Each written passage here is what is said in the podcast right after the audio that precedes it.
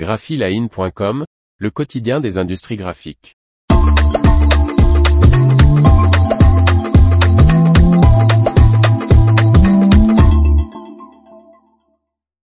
Le fabricant d'emballage souple en papier Malangé rejoint le groupe Sodiprint. Par Faustine Loison. L'acquisition de Malangé enrichit l'offre de Sodiprint en s'orientant sur la recyclabilité des emballages. Malangé rejoint Sodiprint, le groupe spécialisé dans les étuis en carton, avec l'intervention d'un consortium d'investisseurs regroupant Ouest Croissance, BPI et France et Capitem. Basé à Flers-en-Escrebieux dans le Nord, Malangé est un fabricant d'emballage souple en papier pour les produits agroalimentaires et cosmétiques, comptant une vingtaine de salariés.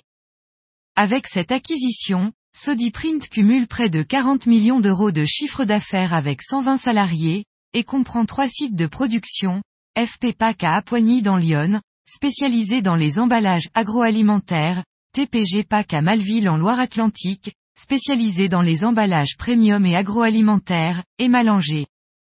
Malanger est spécialisé dans les emballages souples en papier innovant avec des spécificités de barrière, explique Stéphane François, le directeur du groupe Sodiprint. Ces emballages recyclables qui peuvent se substituer aux solutions plastiques complètent notre offre composée d'étuis en carton. En 2021, 79% des emballages produits par Malanger étaient recyclables, et l'entreprise a pour objectif de commercialiser uniquement des emballages recyclables en papier à partir de 2023.